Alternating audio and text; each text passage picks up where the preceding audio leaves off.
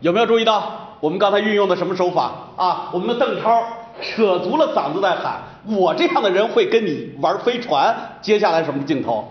哎，玩的是真的很嗨啊！那么这个东西我们就称之为叫错觉式的蒙太奇，欲擒故纵，产生了一种让观众特好玩的这样的一种效果啊！明明我们以为这个上一个镜头会引出下一个结果，结果来了一个出其不意，来了一个其实不然。那么呃，周星驰这样玩过这种手法，别的导演是不是也玩过呢？我们再给大家举一个小例子。呃，冯小刚有一部片子叫《不见不散》，那么讲述的是什么呢？一个叫刘源的，由葛优扮演的这个角色，他呢已经在美国呢待了很多年了，但是呢，呃，徐帆扮演的这个李青呢，他刚从大陆到了这个到了美国，俩人就认识了。你作为一个老美国，你当然要帮助人家刚到美国的李青。那么在帮助他的过程中，李青发现。你不帮助我还好，你一帮助我，我就倒霉事儿不断啊！后来就说算了算了，你以后别找我了，我自己在美国奋斗。那么奋斗来奋斗去，奋斗到什么地方了呢？奋斗到别摸我啊！到了宝马公司给人家干什么呢？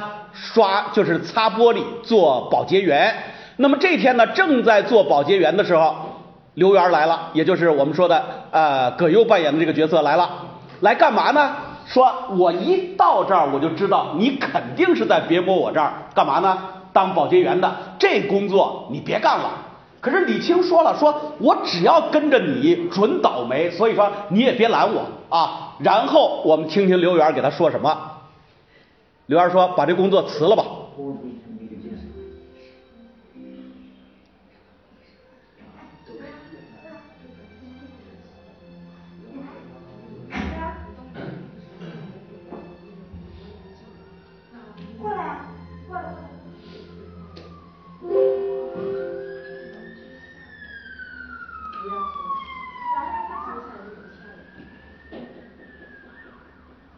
好，那么他说什么呢？你怎么这儿来了？白天人也不让你在这待呀。那天你说你在北洋港工作，我就知道你准是吃结婚。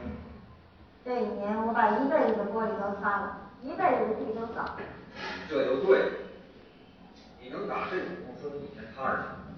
先从苦活儿不干，打好基础，先苦后甜。我就是先从擦玻璃。有什么事你快说吧。就是监工看见我聊天，老板在吵。我今天让你把老板炒。不，走吧。不是我走，是你走，辞了这工作。说了这工作，我必须得干呀。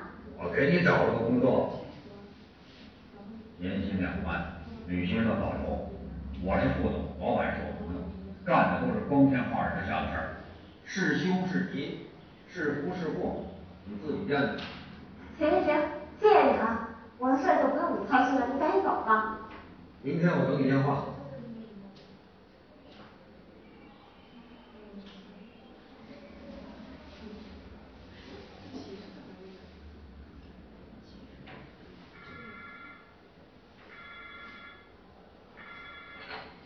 Hello，大太阳旅行社，Can I help you？你就别害怕悠了，赶紧把我这蓝万开过来。好，你们注意到什么了呢？呃，葛优来找这个徐帆，完了又告诉他说，你把这个宝马工作呢，宝马公司这个工作给我辞了，我请你跟我到一个公司里边当旅行社的导游，你来不来呢？明天我等你电话啊。接下来我们就注意到一个镜头，先拍的是特写，什么呢？电话响了，然后我们镜头慢慢的拉开以后。徐帆坐在那儿开始接电话啊！你上一个镜头暗示的结果是什么呢？我明天等你电话，那一定是这个电话来了，告诉你我当不当这个旅行社的导游。然而这个镜头显示的结果却是什么呢？这位已经成为这个旅行社的导游了，或者说呢，已经在这个旅行社上了班了。所以说这种蒙太奇手法啊很有意思，就是我们给大家介绍的叫错觉式的蒙太奇。